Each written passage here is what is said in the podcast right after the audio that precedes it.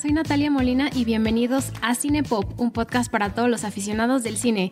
En Cinepop hablamos de una película o de una selección de películas cada semana y con ayuda de un invitado vemos todos los datos curiosos y todo lo que no sabías de la película. Así que esta semana quiero darle una gran bienvenida a una invitada que ya hemos tenido antes en Cinepop, que es Natalia Hernández. Natalia, bienvenida a Cinepop, ¿cómo estás? Hola Nat, estoy muy contenta y muy emocionada de grabar un segundo episodio contigo para Cinepop.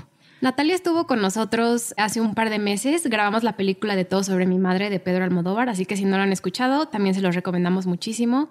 Platícales un poco a nuestros seguidores, un poco de ti, para que te conozcan antes de que nos metemos a hablar de la película de hoy.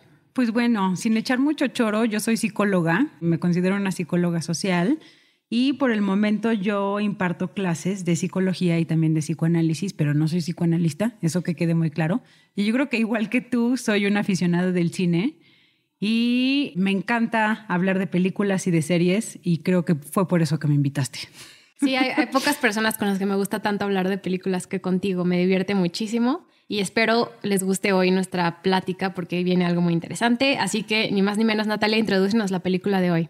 Pues mira, hoy vamos a hablar de una película que, por lo que tengo entendido, creo que muchos de tus escuchas pidieron. No específicamente la película, pero sí que se hablara de este director que es de Paul Thomas Anderson.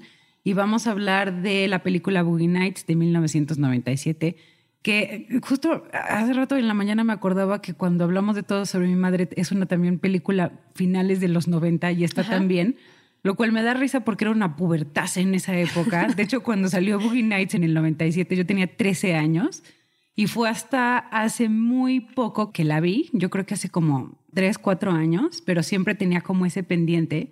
Pero me acuerdo que cuando salió Boogie Nights, para los que sean de México, había una estación de radio que se llamaba Radioactivo y había un conductor que se llamaba Olayo Rubio y Olayo Rubio no podía dejar de hablar de Boogie Nights. Entonces, imagínate a mis 13 años pensando en esta película y qué era lo que pasaba tal cual, ¿no? Entonces, es una película que revolucionó, que fue emblemática a finales de los 90 y que hasta la fecha pues se sigue hablando muchísimo de ella, ¿no?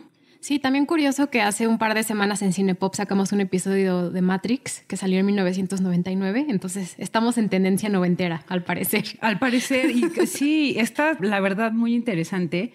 Y creo que Paul Thomas Anderson es definitivamente un director del que se tiene que hablar. Sí, yo creo que Paul Thomas Anderson se ha convertido en alguien que se empieza a respetar mucho, sobre todo que es alguien muy joven y que ya ha hecho un par de películas que han sido súper nominadas como Phantom Thread o There Will Be Blood, pero yo creo que es una figura muy importante para el cine actual. Totalmente, y además Paul Thomas Anderson, lamentablemente hoy solamente vamos a poder hablar de Boogie Nights, pero a lo largo de sus películas tocan temas diferentes y están hechas de manera diferente. Eso lo hace como muy, muy padre y muy interesante. Entonces, digo, entre algunas de sus películas, justo la que mencionabas era la de There Will Be Blood. Bueno, hoy va a ser Boogie Nights, pero también tenemos Magnolia, que es buenísima, o la que justo escribió específicamente para Adam Sandler, que es Punch Drunk Love, ¿no? Así es, esa yo no la he visto. Punch Drunk, he visto casi todas, pero esa no la he visto. Creo que de todas las películas de Anderson es la que menos me gusta. Me encanta The Master y me encanta también Hilo Fantasma o The Phantom, mm, Phantom Thread pero la que no me gustó nada, y lamento si estoy ofendiendo a alguien, fue Inherent Vice. Es una película que no sé, no me encantó, pero hoy no vamos a hablar de ella. y aparte, Paul Thomas Anderson como que le gusta mucho enfocarse en un personaje, en el desarrollo de ese personaje y en momentos transitorios de la historia. Y no solo es en el caso de este Boogie Nights, pero en todos sus personajes hay como un momento de cambio y un momento de transición, tanto histórica como personal, ¿no? Entonces él por eso son como muy largas las historias, ¿no? Porque le gusta empezar desde cero y concluir con un final, o sea, tener un desenlace específico. Totalmente. Yo creo que los personajes de Anderson son muy completos, son personajes muy redondos y yo creo que empieza esta tendencia después de Magnolia, o sea, en lo que es Boogie Nights y Magnolia, ya empieza a representar como una fragilidad y una transición, como lo mencionabas tú en los personajes y ahorita lo vamos a hablar más a detalle en los personajes específicamente de Boogie Nights, pero a partir de Punch Strong Love, en donde es justo un personaje, empieza a discutir o a señalar cómo se desarrolla exclusivamente una persona y eso lo hace súper padre. Y eso también hace que muchos actores muy conocidos quieran trabajar con él. Él empezó desde cero, pero ahora Daniel Day-Lewis ganó el premio Mejor Actor, creo que 2008 por The Real Be Blood. O sea, también en The Master dieron nominaciones nada más a actores y actrices que fueron Amy Adams, Philip Seymour Hoffman y Joaquín Phoenix. Entonces también ya es de renombre su trabajar en una película de Paul Thomas Anderson. Incluso a Paul Thomas Anderson lo ha nominado seis veces al premio de la Academia y yo creo que próximamente ganará. Quizás es con su nueva película Soggy Bottom, donde sale Bradley Cooper. También sale el hijo de Philip Seymour Hoffman en la nueva película, se llama ah. Cooper Hoffman. Él va a ser el principal. ¿Y este hijo de Seymour Hoffman ha salido en alguna otra película? Creo que esa va a ser su primer película. Wow, ok. O a lo mejor ya salió en alguna como actor secundario, pero esta es su primer película estelar. Porque además eso es algo interesante de Paul Thomas Anderson y esto es algo que teníamos preparado para los fun facts, pero se los decimos una vez. Seymour Hoffman fue uno como de los actores que Paul Thomas Anderson descubrió, al igual que otros, y con excepción de There Will Be Blood y también de El Hilo Fantasma, Seymour Hoffman salió en todas las películas de Paul Thomas Anderson.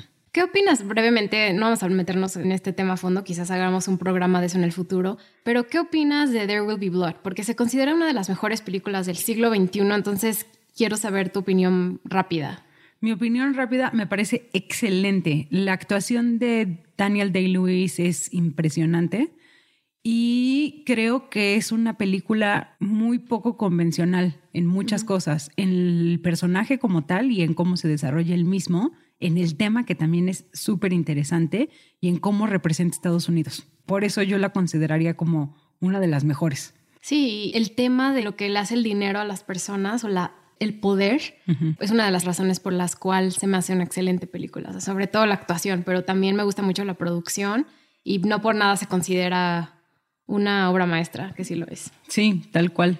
Véanla, quizás hablemos de ella en otro programa. Ojalá, sí. ¿por qué no hablamos un poco de quién es Paul Thomas Anderson Claro, pues Paul Thomas Anderson es un director americano que actualmente creo que tiene 50 años. Creo que 50, 52 años. Es muy chistoso porque yo hasta hace poco descubrí que Paul Thomas Anderson está casado con Maya Rudolph. Para quien no sepa quién es Maya Rudolph, ella salió en Bridesmaids y es la actriz que protagoniza a la chica que se va a casar. Eh, y ella estuvo también en Saturday Night Live. Y ella es comediante. Entonces, de lo poco que sé de Paul Thomas Anderson y de su vida, es que, al igual que Tarantino, él no estudió, sino que más bien es una persona que empezó a dirigir películas a partir de cosas que él veía. Bueno, ¿de qué se trata Boogie Nights? Vamos a hacer un mini resumen podría dar muchos resúmenes de qué es Boogie Nights y yo estoy segura que los que están escuchando podrían pensar que o no están de acuerdo con lo que voy a decir. La película yo creo que representa tal cual a la industria cinematográfica del cine porno en Estados Unidos a finales de los años 70 y comienzos de los años 80, tomando como personaje principal a Dirk Diggler, que es actuado por Mark Wahlberg, y hay muchas otras maneras en las que se podría como resumir la película, pero eso creo que sería lo principal, ¿no? Paul Thomas Anderson ya había hablado o ya había representado, y de hecho fue su primer película en 1988, The Story of Dirk Diggler, que justo hablaba de un actor porno eh, muy famoso en la época que es John C. Holmes.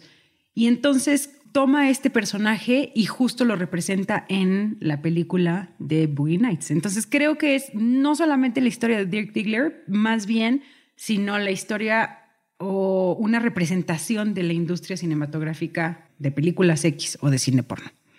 Si hace mucho no la ven, la quieren retomar, váyanla a ver, pónganle pausa y vuélvanos a escuchar, porque ahorita ya va a haber puros spoilers y nos vamos a meter a temas ya más profundos sobre la película. También, si no la han visto, que puede ser que no la hayan visto, los invitamos a verla y también pueden regresar a escucharnos para que vean todos los temas, ¿no? Y cómo los interpretamos nosotros.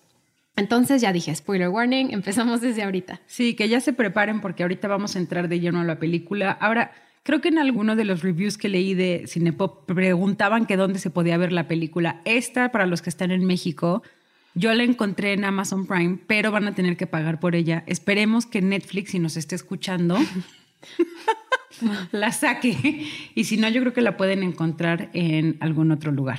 Así es, entonces pueden rentarla en Amazon. Y sí, Netflix, ojalá la ponga más películas de Paul Thomas Anderson. Esperemos, ¿no? Casi no hay. Tal cual.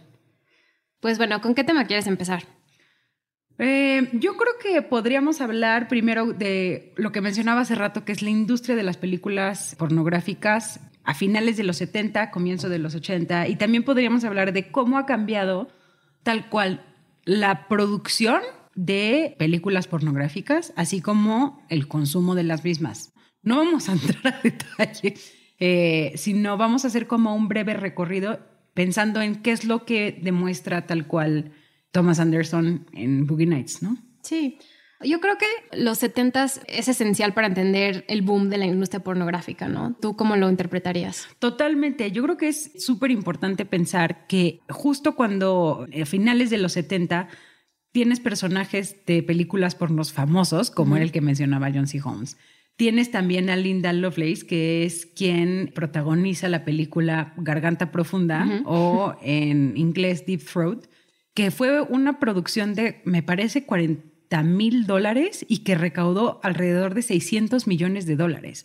Entonces, las películas pornográficas en los 70 se iban a ver al cine, sí tenían una intención de tener como una trama y justo lo que representa Boogie Nights en términos del personaje de Jack, que es interpretado por Burt Reynolds, es como el Orson Welles de las películas pornográficas, ¿no? O sea, era una persona que estaba interesada en que cuando una persona fuera a ver la película pornográfica al cine, no solamente la viera cinco minutos, sino que se le echara completa, claro, con escenas eróticas y con escenas pornográficas fuertes, pero que la trama fuera interesante. Y sí había una cuestión de la actuación, por decirlo entre comillas, de las personas que interpretaban estas películas, ¿no? Entonces, creo que en los 70, específicamente finales de los 70, la industria del cine pornográfico en Estados Unidos tenía un auge fuerte. Sí, aparte, el mismo acto de poder ir al cine, a sentarte a ver la película, es algo que dejó de existir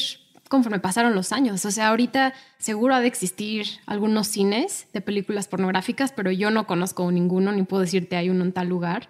Entonces poco a poco se ha ido, ha ido declinando cómo consumimos este tipo de material, ¿no? Que es eh, películas pornográficas o videos pornográficos. Entonces este momento donde nos muestran donde nos muestran una industria que ahora ya no existe, pues porque la película al fin y al cabo se grabó en los 90 y en mismo en el 96-97 también lo veían en retrospectiva, que es muy diferente a cómo lo vemos ahorita en retrospectiva de hace 20 años de cuando salió la película. Totalmente, porque además, o sea, justo lo que mencionas, ¿no? O sea, las películas pornográficas a finales de los 70 o en los 70 se iban a ver al cine. Me parece que en México había, no sé, en otros países, sí había uno que mis papás me han comentado así como el cine del castillito de no sé dónde.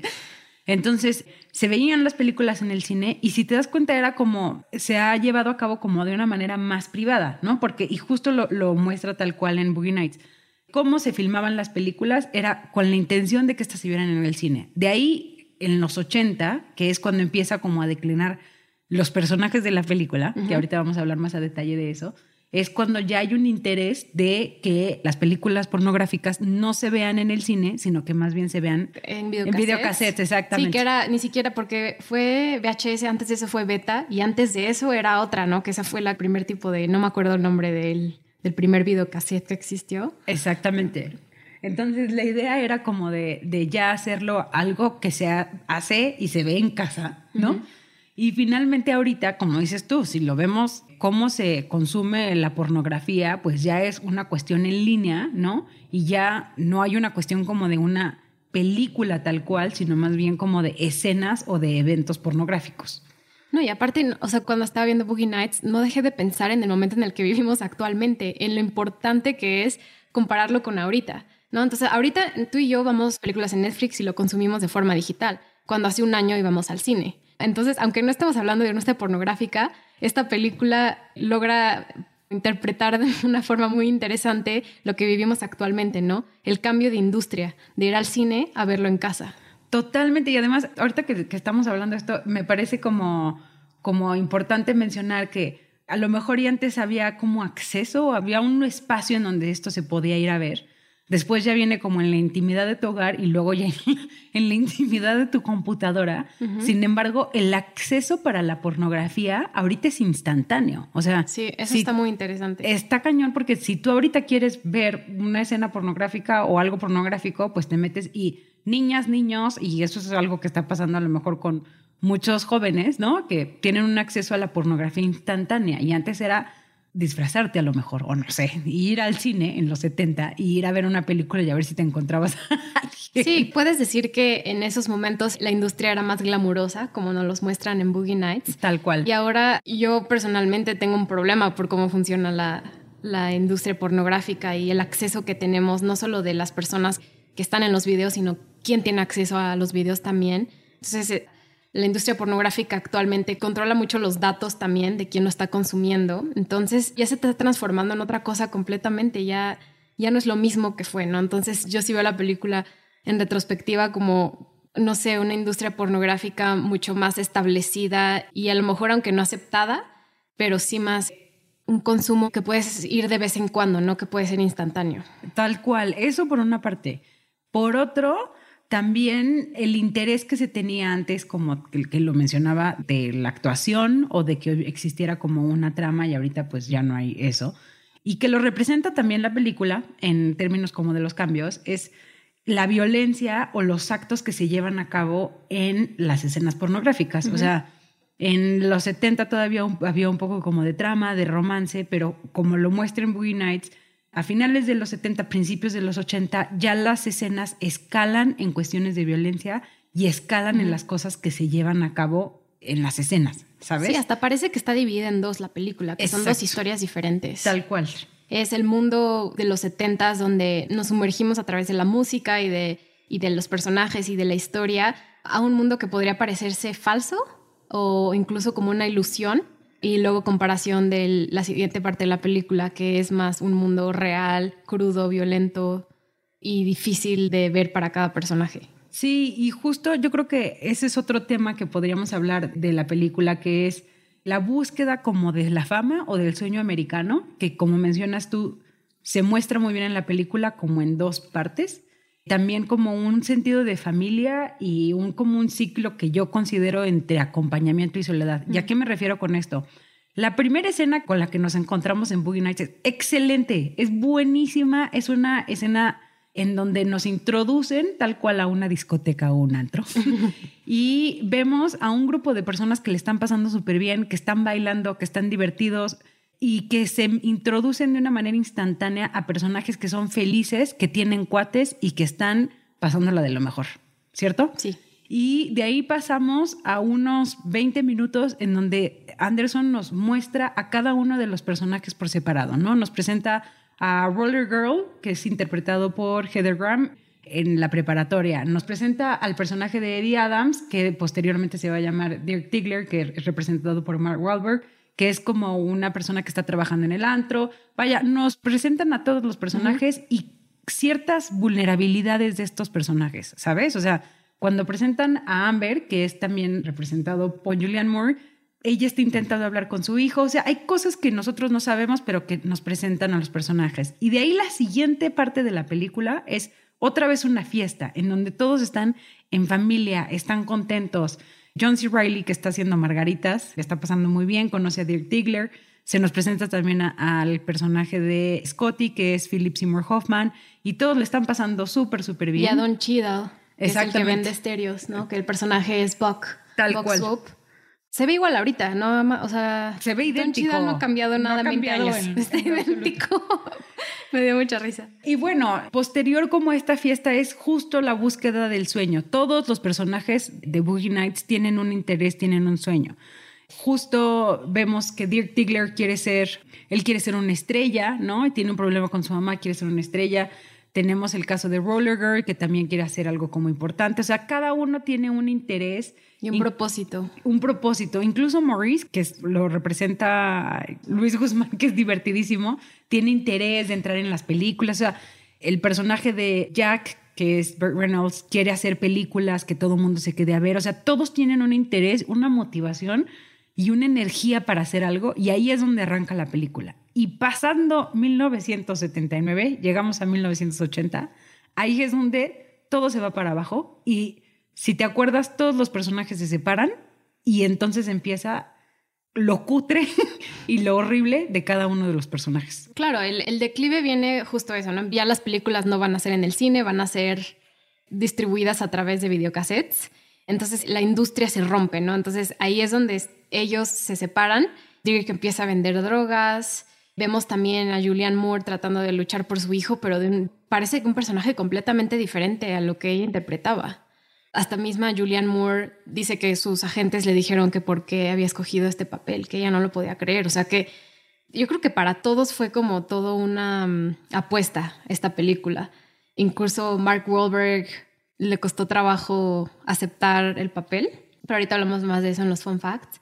Pero los ochentas a mí me pareció la segunda parte de la película muy difícil de ver, ¿no? Porque la primera es mucho la familia y luchan por sus sueños y muchas veces lo consiguen. O sea, Dirk pasa de vivir en casa de sus papás siendo un joven que no tiene nada a tener una casa hermosa y él mismo lo describe, un sillón hecho de no sé qué tipo de piel y la alberca y entonces cuando empiezan a ver el consumo de drogas y la violencia, a mí me costó mucho trabajo ver la película. Sí, porque justo ves las grietas y ves las vulnerabilidades de cada uno de los personajes. Antes de eso tienes, como lo mencionas tú, mucho éxito. Dirk Diggler le está haciendo cañón en la industria pornográfica. Todas las actrices porno quieren hacer alguna escena con Dirk Diggler. La fiesta del rock and roll y el sentido de comunidad y de familia es increíble y la pasan súper bien. O sea, ves la fiesta y sobre todo esta en donde es en la alberca y es padrísimo. O sea, John C. Reilly y Mark Wahlberg, que es el personaje de Reed y el de Dirk Diggler, son como primos jugando en la alberca, echándose clavados de bombita, el primo que está haciendo las margaritas. O sea, es como un sentido de familia muy, muy padre, que justo eso es lo que hace buenísima la película. Cuando esto se separa, cuando esto se rompe y cuando cada uno de los personajes está solo, entonces los ves a ellos deshechos, los ves destruidos y los ves solos y tan, tan, tan vulnerables. O sea, al Dirk Diggler que veías tú recibiendo un premio por su actuación en películas porno. Ah, sí, es, que es, asqueroso, ¿sabes? Y es un. Se lo están. Se lo están madreando, es masacrado tal cual. Ahora, esto que hace Paul Thomas Anderson en Boogie Nights, lo hace posteriormente en Magnolia, sin el color, sin el movimiento, sin la música. En Magnolia, que es como la obra estrella de Thomas Anderson, él sigue este formato que hace en Boogie Nights, en donde hay como una, una curva en los personajes, pero aquí ya le quita todo lo bonito y le quita todo lo interesante y más bien muestra a los personajes en crudo. Y yo creo que por eso también Magnolia es una película tan difícil de ver. Sí. ¿Tú crees que la, esencia de la película es la relación entre Dirk Diggler y Jack? Sí, porque yo creo que es como lo que mencionaba de sentido de familia. O sea, retomando como la trama de la película, después de que viene como todo el, el lo cutre y lo horrible que le pasa a cada uno de los personajes, es interesante cómo Anderson regresa a la familia, porque al final de la película es todos regresan como, o sea, se separaron pero regresaron y entonces otra vez tenemos la comida maravillosa con una alberca. Y no solamente creo que sea con Jack, sino con Amber. Creo que es con los dos. Y es un poco perturbador que el director de las películas pornográficas y su primer o protagónico de una película pornográfica representen como a los padres de Mark Wahlberg. Sí. Entonces creo que sí como esta cuestión de familia, pero no sé tú qué opines al respecto. O sea, yo muchas veces mientras veía la película pensaba que el personaje de Dirk Diggler era el principal, pero luego, me, luego lo sentía de contrario, lo sentía como no, es el antagonista, el principal es Jack, ¿no? el director de las películas, el que quiere que suceda todo. Pero lo que me pareció interesante es justo esa línea entre familia, pero entre padre y hijo, o entre madre y hijo, que es el caso de Amber, pero al mismo tiempo lo contrario, como de pareja, de acompañamiento y de amor. O sea, no sé si él estaba enamorado de ella, de ella de él. Incluso con Jack, hay un punto donde a lo mejor ni siquiera es una relación de padre-hijo, sino nada más de amigos, ¿no? Como que hay mucho tipo de relación. No, la película no te lo ciega a solo una, como que tiene muchas... Muchos tipos de relaciones y muchos vínculos. Exacto, muchos tipos de vínculos. Claro, porque también lo ves con los personajes de John C. Reilly y Mark Wahlberg, que son como hermanos y se acompañan a lo largo como de toda la película. O ves también el caso de Scotty, que es Philip Seymour Hoffman, con Mark Wahlberg también es una relación como de amor, pero de acompañamiento. O sea, tienes toda la razón. Hay muchas relaciones que se están moviendo constantemente y que son tantos los personajes que aparecen y tantos que tienen una historia profunda y como que conoces la psicología de los personajes, que es difícil saber quién es el personaje principal, como lo mencionas tú. Y por eso cuando hablaba hace rato del resumen, lo resumí en términos como de la industria del cine porno y no el personaje de Dirk Diggler. Entonces concuerdo al 100% contigo, Nat. Natalia y yo clasificamos como uno de los temas principales el sexo, pero aunque esta película es sobre la industria pornográfica, el sexo es tratado de una forma muy específica. Y yo diría esta vez es falso, ¿no? Como son las películas pornográficas. Sí, yo creo que el sexo en esta película obviamente llama la atención como ver las escenas que están teniendo, especialmente la primera, que es entre Mark Wahlberg y Julianne Moore, en donde hay obviamente pues algo de ficción ahí, porque ves que ambos están como fingiendo cómo es la relación, en donde también hay otras personas que están observando sin tener como una reacción tal cual hacia esto, y en donde parece todo como perfecto y maravilloso, ¿sabes? O sea, no hay una realidad tal cual de cómo es el sexo. Y creo que esto se junta con otro tema que tú querías comentar, que era el de la masculinidad, ¿no? Sí, porque a mí desde el principio me llama mucho la atención la obsesión que tiene Mark Wahlberg, Dirk Diggler con su cuerpo y con su pene específicamente, ¿no? Entonces siento que la industria no se rige a través de lo que puede ser el sentimiento de tener sexo, sino el tamaño y cómo los hombres le dan placer a una mujer. No importa si es el placer que ella necesita, sino que el hombre esté haciendo que su cuerpo funcione bien para que el de ella también funcione. No sé si eso hace sentido. Sí, hace sentido al 100%. Y también parece que las mujeres siempre disfrutan el sexo y ellos también, ¿no? O sea, como que, claro, y esto lo vemos también en otras películas pornográficas o en las películas pornográficas tal cual, en donde no hay un, una representación tal cual de cómo es el sexo entre hombres y mujeres o entre otras personas, ¿sabes? Creo que también aquí la cuestión de violencia se incluye porque, como lo mencionábamos hace rato, pues las escenas sexuales o las escenas de sexo, tanto en Boogie Nights como lo vemos en la actualidad, pues han cambiado mucho y se han elevado con cuestiones de violencia o de cuestiones como más intensas para ambos sexos. Porque, ya lo dijimos, viven en una burbuja y en esta burbuja todos son muy narcisistas. Al fin y al cabo, lo que vende es su cuerpo y su estatus sexual entonces, por eso el pene es tan importante para Dirk Diggler, ¿no? Él está obsesionado con su propio pene, lo cual para mí siempre significó que está obsesionado con su masculinidad y con que le quiten la masculinidad o él sentirse masculino alrededor de otras mujeres. Ahora, no sé si te acuerdas, Nat, de la primera escena en donde se conocen Mark Wahlberg y Jack o, o Burt Reynolds. ¿Qué opinas de esa conversación? Porque cuando volví a ver la película dije, qué está pasando, o sea, qué se están diciendo, ¿sabes? O sea, era una conversación muy sexual y con un tono muy interesante. Yo ahí es donde estaba bastante confundida al principio, porque ahí por eso digo, la relación entre Jack y Eddie es multidimensional. Y hasta ahí a mí a veces me parecía como hasta un poco homosexual. Sí, totalmente de acuerdo. Ajá. Y entonces por eso digo, o sea, sí es padre e hijo, pero también es como obsesión de física del uno por el otro, pero también es ahí como un medio cariño sexual, porque aunque no tienen sexo, Jack tiene sexo a través de él dirigiendo lo que hace la película. Sí, y lo mismo pasa un poco con Amber, ¿no? O sea, como que hay una... A mí hay algo que me perturbó mucho, que es cuando regresa Eddie o Dirk Diggler a vivir con Bert y con Amber. Amber le dice my boy y al mismo tiempo ella es quien lo inicia en las drogas. Entonces, es perturbador como las relaciones y las, el diálogo también hay veces que tiene como mencionas tú, entre un tinte homosexual, entre un tinte como perverso o que está matizado con algo que está sexualizado, que no es una conversación como con cualquier. No. ¿No? Sí, porque la, el sexo existe, pero no hay erotismo. Exacto. No hay ninguna escena erótica, a lo mejor un par de momentos, pero donde hay erotismo entre los personajes cuando están siendo grabados no existe. Ni seducción. Ni seducción. no hay seducción, no hay erotismo, es pasión, no hay pasión. O sea, es sexo en crudo tal cual, ¿no? Sí. Me parece interesante, al final vemos el pene de, de Dirk Diggler. De Dirk juega un papel importante, pero lo vemos hasta el final. Sí. Y yo, cuando estaba viendo la película, yo ya estaba mentando madres de por qué se ven las chichis, y por qué ah. se ve el cuerpo de las mujeres, y por qué no sé qué. Y dije, no va a salir ningún pene en una película sobre un pene. O sea, no lo podía creer. ¿Dónde está el pene? ¿Dónde está? ¿Dónde?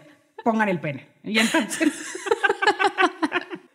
y apareció Nat. Finalmente aparece el pene. Finalmente apareció un pene muy grande, por cierto. Ajá. Pero, o sea, para mí se me hizo como ni siquiera es de que me dio gusto o placer o cualquier cosa verlo. Es como lo simbólico de la película, es su máquina del placer, es, es, como una máquina, es como un artefacto.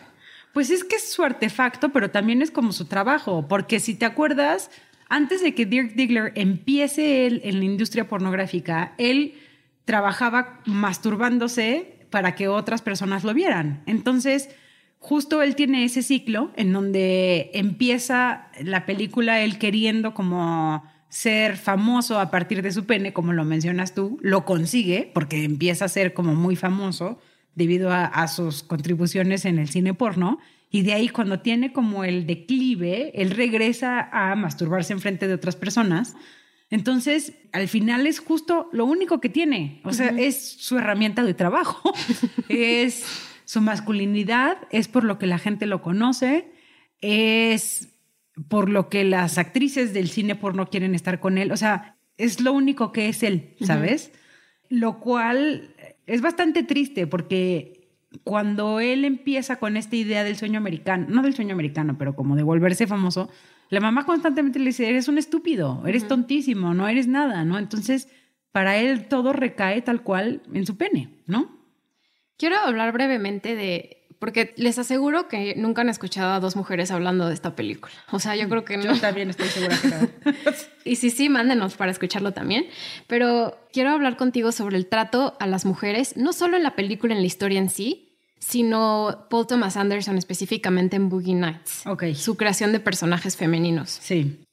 Porque hay dos cosas que me parece interesante. Una, la relación con la madre, que ya ahorita ya la mencionamos, y la otra es el trato hacia las mujeres en la industria pornográfica, pero que puede ser una alegoría para cómo se trata a las mujeres en el mundo laboral o el mundo en general o en relaciones. O sea, tiene como esas dos cosas. Y cómo se representan las mujeres a través de esta industria, pero a través de una película que no es de... No sé si eso hace sentido, como a story within a story within a story. Ajá.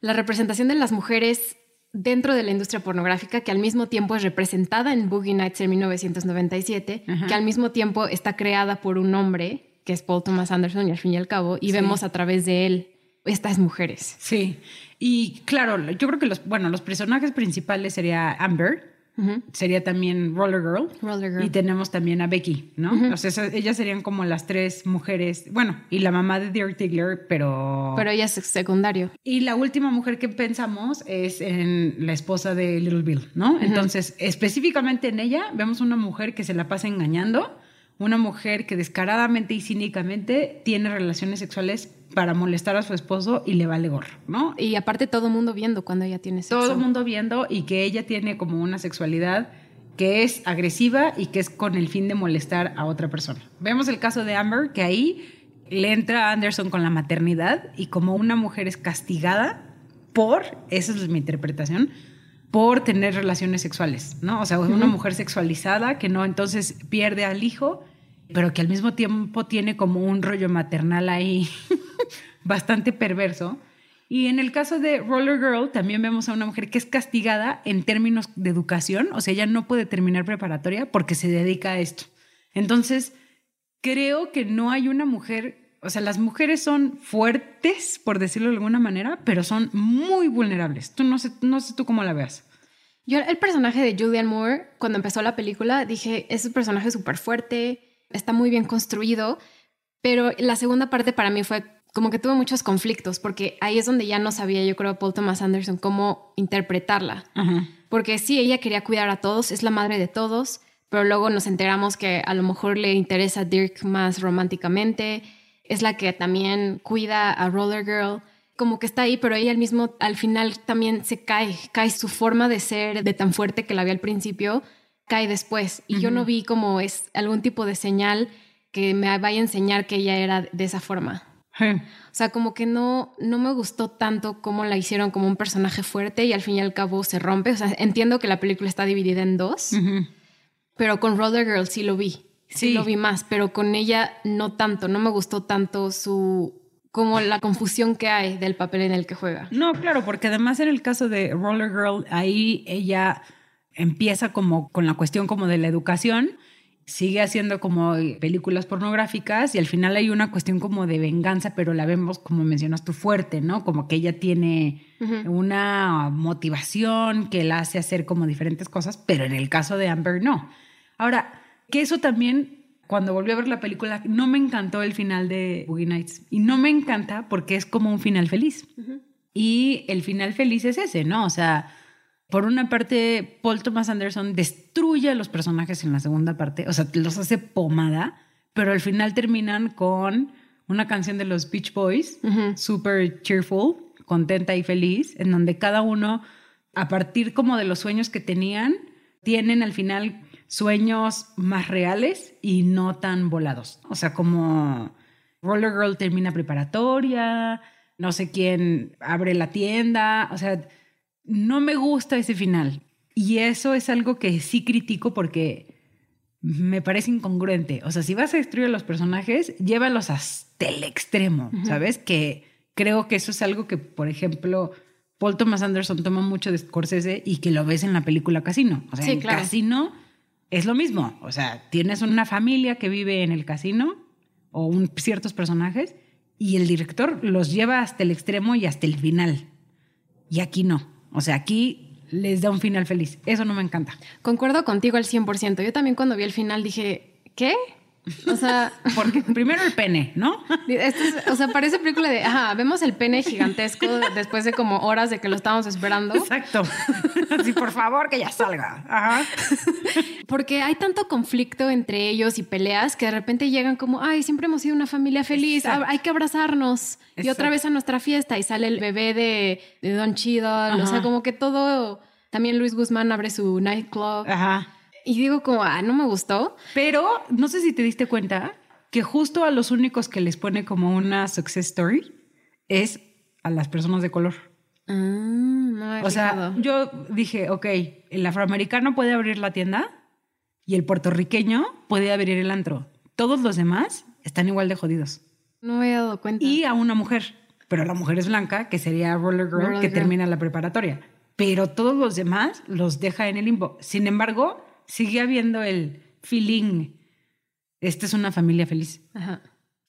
Claro, una de las cosas que cabe recalcar es la importancia del trabajo de Robert Altman, un director importantísimo en los 50s y los 60s en Hollywood, para Paul Thomas Anderson. Robert Altman fue una de sus principales inspiraciones, igual que Martin Scorsese, y también Robert Altman fue un director muy famoso, nominado por la película de MASH. Y también Paul Thomas Anderson se inspira mucho en las películas de los 30s, sobre todo cómo la cámara va con los personajes. Lo podemos ver aquí a través de su movimiento de tracking shots o de traveling, que podría considerarse plano secuencia en algunos de los casos, en otros no es exactamente un plano secuencia, pero el movimiento de la cámara se convierte parte de la acción de la escena. Y en Boogie Nights, como muchas otras películas de Paul Thomas Anderson, la cámara se mueve continuamente.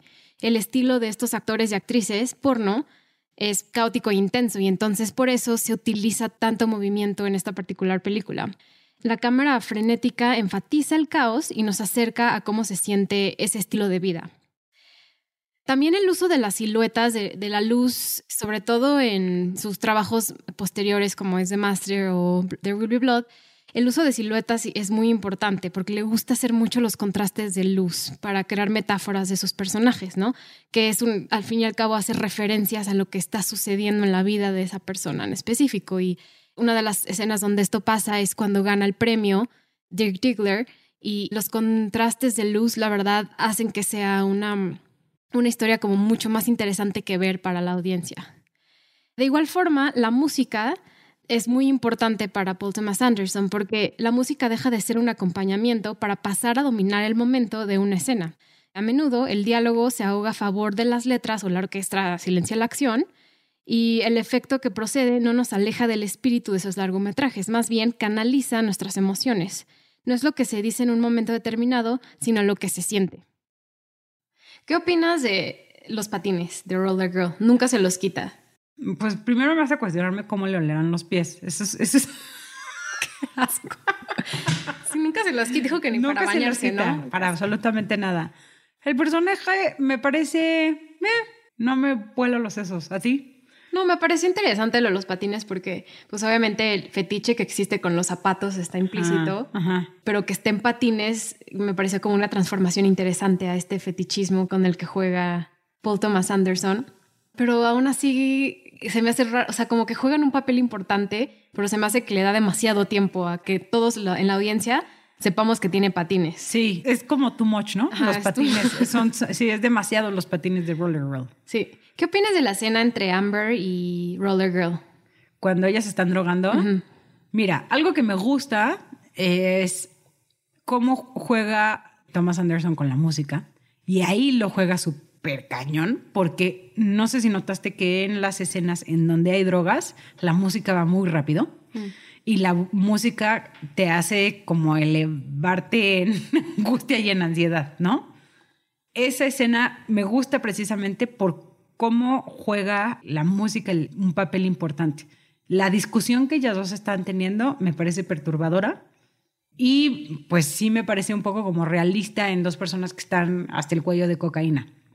Lo que dicen no me encanta obviamente, pero sí más bien hablando de cómo se hace, eso es algo que me llama la atención. ¿Tú? A mí se me hizo too much, se me mm. hizo demasiado también de repente nos mete en esta relación entre ellas dos, cuando nunca antes la habíamos visto y se me hizo como un poco innecesaria. Ok. Si nos los hubieran planteado desde un principio, me hubiera gustado más, pero se me hizo demasiado. Sí, toda, hay muchas escenas donde hay muchas drogas que creo que van de más. Ok. Que algunas son necesarias, pero otras para mí fueron muy difíciles de ver. Ahora, en términos de aspectos técnicos de la película, ¿qué fue lo que más te llama la atención? ¿Qué es lo que te gusta, lo que te disgusta, Nat? Me gusta mucho el uso de luces que hace Paul Thomas Anderson, ¿no? Él usa normalmente tomas muy largas, pero sabe muy bien cómo jugar con la luz y de los personajes. Y también pues el vestuario a mí se me hizo excelente. Buenísimo. Me encantó y me como van cambiando con el tiempo son más interesantes no sí exacto porque si hay ese cambio claro de los 70s a los 80 sobre todo en la, en la fiesta de año nuevo. Me acuerdo del outfit de Julianne Moore de Amber y ya empieza a ser ochentero, como que sí empieza a cambiar bastante y eso me gustó bastante. La música es excelente. Excelente. Excelente. O sea, si alguien está aburrido ahorita en su casa, busque en YouTube o en cualquier lugar a soundtrack. Sí, el otro día estaba trabajando también igual aburrida y dije, Boogie Night Soundtrack. Buenísimo. La música es excelente. además es yo creo que de las pocas películas en donde oyes la canción completa. Y Thomas Anderson juega mucho con la música. Cuando no hay música es por algo, cuando hay música es por algo, cuando baja el volumen de la música es por algo. Hay cosas que se tienen que decir y que se tienen que escuchar y hay otras que no. Y la elección de las canciones es brutal. O sea, es buena rima. Sí, o sea, no hemos hablado de la escena de mm, Alfred Molina. Ah la canción de Jessie's Girl. Ya sé. Qué excelente escena, de verdad. Yo creo que mi escena favorita de la película. Para mí lo más favorito de esa escena es el chino prendiendo petardos a lo largo de toda la escena. Incluso yo cuando veía la película decía, no sé si ellos sabían que iba a haber el chino con los petardos, porque sí noté en ocasiones, especialmente John C. Reilly, no podía dejar de brincar y hacía unas caras, o sea, entre que se reía y se asustaba. Entonces dije, yo creo que puse, o sea, Thomas Anderson dijo al chino, órale, ponte a aventar los petardos y a ver cómo reaccionan, pero es una escena buenísima. La música, Alfred Molina, todo lo que pasa en esa escena es muy cómico y es muy interesante. De hecho, Alfred Molina traía como earplugs, ah, audífonos, para que no escuchara los petardos. Por eso los otros actores, o sea, está Mark Wahlberg, están ahí y saltan cada vez que suenan y Alfred Molina no los estaba escuchando. Entonces él estaba en su monólogo cantando, haciendo todo sin escuchar lo que estaba pasando. Sí, esa para mí también es una de las mejores escenas, definitivamente. Y acabo de, aparte de descubrir que Alfred Molina es inglés. Ah, sí. Sí. Yo no tenía idea. Yo tampoco. Ah. Escuché una entrevista con él, donde le entrevistaron para Boogie Nights Ajá. y de repente el acento y yo, ¡Ah! Así que. es Alfred. americano. Alfred. Sí. La cinematografía de por Robert Elwist, yo creo que es bastante, sobre todo la escena del principio, ¿no? Son escenas largas. Muy largas. Y son escenas como bastante densas que se han convertido Icónicas. ¿no? ajá, muy icónicas de, de Paul Thomas Anderson. Paul Thomas Anderson es alguien que también se ha dado a conocer por la simetría de sus imágenes y también el aspecto. ¿no? Es alguien que técnicamente sabe exactamente cómo quiere crear una escena. O sea, incluso otras técnicas que él utiliza es en las tomas, además de que algunas las hace muy largas, la cuestión como de barrido, o sea, como que apunta a un actor o a una actriz y luego barre para alguna otra, ¿no? Sí, en ese momento también la edición es muy importante porque crea el suspense en las expresiones de los personajes. Claro, yo en alguna crítica que leí hablaba como que eh, Thomas Anderson utilizaba como estas escenas tan largas como para hablar como que la vida no tiene cortes, ¿sabes? O sea, como que en la vida de cualquier persona no hay un, un punto final, sino que todo sigue y todo continúa, ¿sabes? Que es lo mismo que hablábamos al principio de que le gusta enseñarnos un personaje durante todo el camino específico que tiene de vida. Exactamente. Que Sí. es un momento transitorio. Entonces, por eso vemos a Dirk desde que parece, bueno, sí tiene 17 años en la película, en la vida real Mark Wahlberg tenía 22, creo, pero lo vemos desde chiquitito, casi físicamente, literalmente, hasta cuando ya es ya más adulto. Sí, porque al final la película dura aproximadamente como, o sea, la historia seis años, que es de 1977 a 1983. Ujú. Pero esos seis años significan un montón de cosas y hay un montón de cambios. Y creo que, bueno, creo que ya lo habíamos comentado, Thomas Anderson se es influenciado por muchos directores como lo sería Scorsese, como a lo mejor también habría un poco de Tarantino, ¿no? No, y no. te- tenía 26 años cuando esto de esa película. Sí, no, o sea, era un pollito tal cual. Sí, es bastante impresionante. Él, o sea, tiene pocas películas, pero lo que ha llegado a hacer, yo creo que, o sea, como también ya dije, así, es de los directores de más de culto que ya, Totalmente. que ya hay. Ahora, Nat, ¿por qué no nos vamos con los fun facts? Sí, hablemos de los datos curiosos de la Ah. película. Pues mira, el primero es que en realidad Leonardo DiCaprio era el que había sido elegido para representar a Dirk Diggler, pero a Leonardo DiCaprio le cayó un trabajito muy chiquito en una película que a lo mejor vieron que se llama Titanic. Entonces tenía un pequeño trabajito que hacer y obviamente pues ya no lo pudo hacer. Y justo él recomienda a Mark Wahlberg porque ya habían trabajado juntos en, otra película antes. Y antes de que se eligiera a Mark Wahlberg, Paul Thomas Anderson se acercó con Joaquín Phoenix para que él llevara a cabo el personaje de Dirk Diggler. Joaquín Phoenix no lo aceptó y finalmente Mark Wahlberg decide hacerlo y es un poco parte como por la recomendación de Leonardo DiCaprio. Algo interesante es que en entrevistas que se hicieron a Mark Wahlberg mucho después de que se llevara a cabo la película, él se arrepintió de haber interpretado el papel de Dirk Diggler un poco como por cuestiones religiosas, ¿no? O sea, como que él no le había latido a lo mejor y representar a alguien que era de la industria cinematográfica pornográfica y también porque pues sale, no sabemos si es como, si era suyo o era de alguien más, el pene que tanto le impresiona a Natalia. Eh, Que por cierto es el... Era falso, es un prop. O sea, él lo tiene guardado en su casa. Es de las pocas cosas que se quedó del set. lo tienen marcado, lo tiene así tal cual. ¿Sabes qué? Como en la rosa de The Beauty and the Beast, así lo tiene en la sala de su casa. Tiene un display. Exacto. Bueno, otro fun fact es que se quitaron 40 segundos de la película para no hacerla NC-17. Esto significa en cómo se cataloga o quién puede ver una película en Estados Unidos. NC es significa NC-17 es exclusivamente para adultos y ya cuando es R o R pueden verla chicos de 17 años acompañados de sus padres y eh, en este caso pues lo quitaron para que se quedara como para que lo pudieran ver pubertos. Otro aspecto importante o interesante fue que la película fue prohibida en Corea del Sur en 1999. Y algo que ya habíamos mencionado es que precisamente Dirk Diggler representa a John C. Holmes y hay una escena justo en la que habla de él, ¿no? En donde habla como de lo mal que tratan a las mujeres, tal cual. Aparte, el verdadero Holmes sale en la película, tiene un cambio. Ah. Cuando están en la tienda de estéreos. Claro. Él es el que está atrás. Cierto. Que sale de 20 segundos, pero ahí sale. Oye, eso yo no lo sabía. sí. Bueno, otro aspecto interesante es que Burt Reynolds o el personaje de Jack y Paul Thomas Anderson se llevaban pésimo. Y los dos lo dijeron en diferentes entrevistas. De hecho, creo que iban a hacer otra película después, ¿no? Y al final Burt Reynolds dijo, sí, al no, creo que lo invitó para Magnolia justo y Burt Reynolds dijo que no. Es que aparte Burt Reynolds odió la película. O sea, él dijo, yo no, no sé por qué estuve aquí, le pareció horrible y eso que lo nominaron para un Oscar y para un Globo de Oro y sí ganó el Globo de Oro. Pero él criticó la película siempre. O sea, de principio a fin la de pasó principio a fin. pésimo. Yo creo que ya cuando, ya cuando ganó dijo como, ay, no estuvo tan mal. Pero nunca estuvo del lado de Paul Thomas Anderson. Pero ponte a pensar, o sea, que si habló mal de una entrevista de un director que lo llevó a estar nominado para un Oscar, es que realmente se llevaban pésimo. Pésimo. O sea, no es como escuchamos a lo mejor historias de Charlize Theron llevándose mal con el de Mad Ah, Max, sí. ¿sabes? O sea, bueno, se llevaban mal o escuchas como historias ahí, pero generalmente no se dice nada. O sea, aquí abiertamente Paul Thomas Anderson y Burt Reynolds dijeron, no me llevaba bien con esta persona. Es que yo creo que eso fue, no sé, una guerra tal cual. No, y aparte Burt Reynolds fue muy famoso durante los 70s, 80s. Sí era famoso, pero no fue nominado casi a nada hasta que salió en esta película. Sí. O sea, esta película le dio una fama impresionante. Tal cual.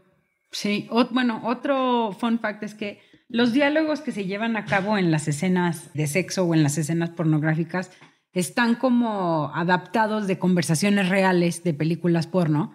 Y eso Paul Thomas Anderson lo hace pues para que le dé un poco, un sentido un poco más real a las conversaciones que había entre pues, los actores. Sí.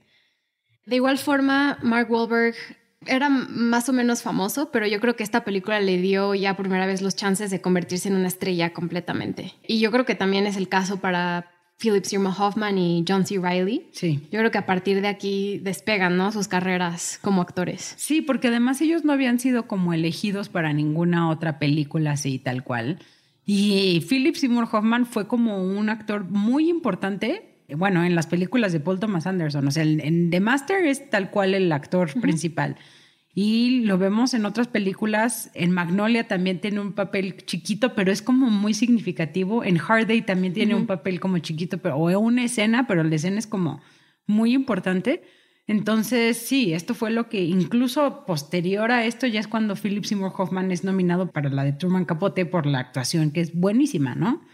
Entonces, tal cual Paul Thomas Anderson apostó como por estos actores y le salió bien. Sí, o sea, Philip Seymour Hoffman lamentablemente ya falleció, pero yo creo que es de los actores que más vamos a recordar Sí. de nuestra época porque es espectacular todo lo que ha hecho. O sea, de igual forma, Mark Wahlberg ahora tiene otros, o sea, pues empezó siendo rapero, o sea, su carrera pues, es bastante interesante, pero gracias también a, a que salió en Boogie Nights, Martin Scorsese le interesaba trabajar con él Sí, y lo logró, o sea, en la película de Los Infiltrados, Sí. O sea, lo nominaron a un Oscar también. Entonces ahora Marky Mark tiene pues una de las carreras más, yo creo que Importantes. importantes de Hollywood. Ahora, Nat, ¿tú qué opinas de que Marky Mark se arrepintiera de haber salido en Boogie Nights? Dime tu opinión de corazón. Yo creo que lo que pasó es que le empezó a dar pena con sus hijos. O sea, siento que Ah. él eh, o sea, se siente agradecido por haber estado ahí, por trabajar con Paul Thomas Anderson. Pero yo creo que en el momento que sus hijos empezaron a crecer, dijo, quizás esta no es la mejor forma de que mis hijos me vean. Yo creo que es más como por ahí el arrepentimiento. ¿Tú qué crees? Pues yo creo que más bien es una cosa es que tú hagas una película de la industria cinematográfica porno y otra cosa es que salgas en una película tal cual pornográfica, ¿no? Entonces, no sé las intenciones de Mark Wahlberg. Hace mucho que no hablo con él. Pero pues no sé, me llamó la atención como la crítica, ¿no? Tal cual, o el arrepentimiento. Creo que es algo que pocos actores he escuchado que se han arrepentido de salir de un- en una película. Uno de ellos fue George Clooney de salir en Batman y Robin, lo cual entendí. O sea, eso, Claro. eso sí se entiende. Eso es sí- entendible. Eso es completamente entendible y le damos toda la razón a George Clooney. En este caso, no sé, ¿no? Sí, aparte de eso también yo creo que ayudó mucho esta película a la carrera de Julianne Moore. O sea, Julianne Moore ya era una actriz bastante reconocida. Ese mismo año que ella salió, salió Jurassic World, la 2.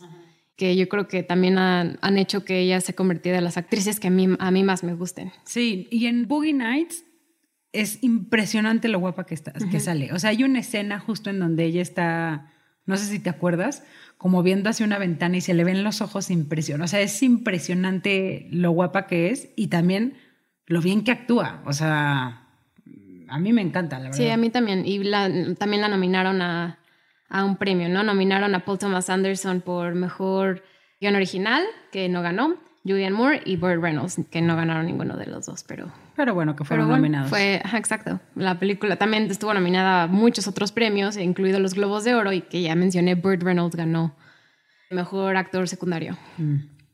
Entonces, pues yo creo que sí, aunque no le haya gustado estar ahí, ya de haber estado feliz con su premio. Tal cual. No sé qué opinas de esto. Esto yo lo mega interpreté de, sin ningún sustento, pero me pareció una película muy similar a Once Upon a Time in Hollywood, la película de Quentin Tarantino. Ah, ajá.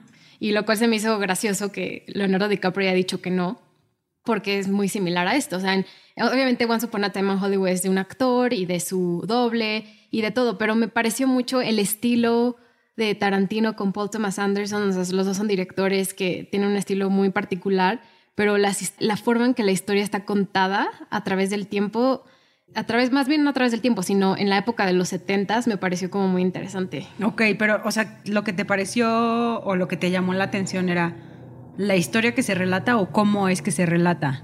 La historia que se relata de un actor, de un actor en una industria que está cambiando. Ok. Que es el caso de Leonardo DiCaprio en Once Upon a Time en Hollywood. Sí, que hay como una historia como de éxito y de ahí hay como un declive de alguna manera, ¿no? Sí, a mí la última película de Tarantino la odié. Pido una disculpa para, todos aquellos fans de Tarantino. y creo que ya lo había comentado contigo, Nat. No me gusta nada. Creo que aquí, no sé, me parece que en Boogie Nights hay un poco más de trama o hay un poco más como, más bien, de trama y de drama, ¿no?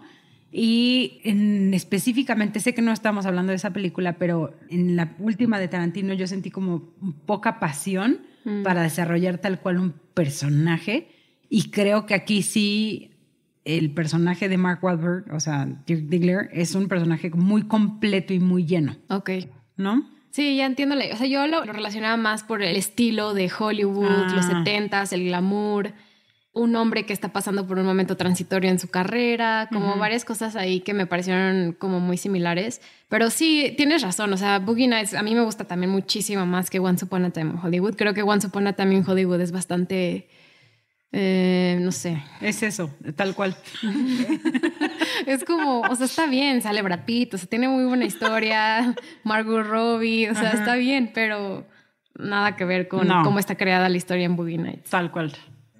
Pues creo que nos queda de tarea, Nat, a lo mejor discutir alguna otra película más actual o esperarnos a la última que sale de Paul Thomas Anderson y discutir cómo se representan justo lo que estábamos mencionando ahorita, cómo se representan a los hombres, cómo se representan a las mujeres y si es que Paul Thomas Anderson ha cambiado en esa en ese aspecto en ese aspecto de representar pues estas cosas, ¿no? Ahora yo leí en, en el momento en el que él estaba haciendo Boogie Nights era cuando andaba con esta cantante Fiona Apple, a quien le dirigió ah. muchos, muchos videos. Fiona Apple a mí me encanta su música y ella en algún momento como que se quejó, no en algún momento, hace poco de que él era como una persona muy obsesiva, lo cual no dudo ni poquito, se nota, ¿no? Sí, se como nota bastante. Que era una persona muy obsesiva, que era una persona que podía ser como de violentarla como psicológicamente. Y ella incluso estuvo en el set de Boogie Nights en, algunas ocasiones y luego es que le empieza a andar con Maya Rudolph. Yo sé todo este chisme porque me interesa Maya Rudolph, no porque me interese tanto Paul Thomas Anderson, que quede súper claro. Pero sí estaría bueno ver, porque a lo mejor cuando vi el hilo fantasma, él ya representa a la mujer y las relaciones de otra manera. Mm.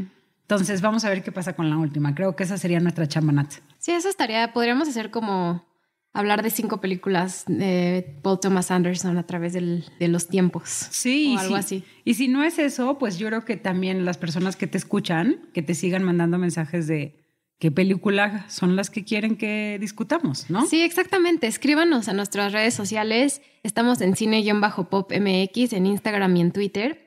Y ahí nos pueden mandar sus sugerencias. O sea, últimamente hemos hablado de, de sugerencias de personas. Así que si les interesa que hablemos de algo, escríbanos y vamos a hablar de esa película. Y yo creo que Natalia tiene la actitud de presentar todas las películas. Entonces, si alguien quiere La risa en vacaciones 3, 4 o la, la que se les antoje, aquí la podemos discutir. Exacto, aquí hablamos de lo que quieran. Bien, Nat. Bueno, Natalia, pues muchísimas gracias por estar en Cinepop. Regresa cuando quieras, espero sea muy pronto. Gracias, Nat. Y gracias por platicar conmigo de Boogie Nights y darme muchas perspectivas muy frescas a la película. No, gracias a ti por invitarme, Nat. Cuídense mucho y nos vemos hasta la próxima. Bye. Bye.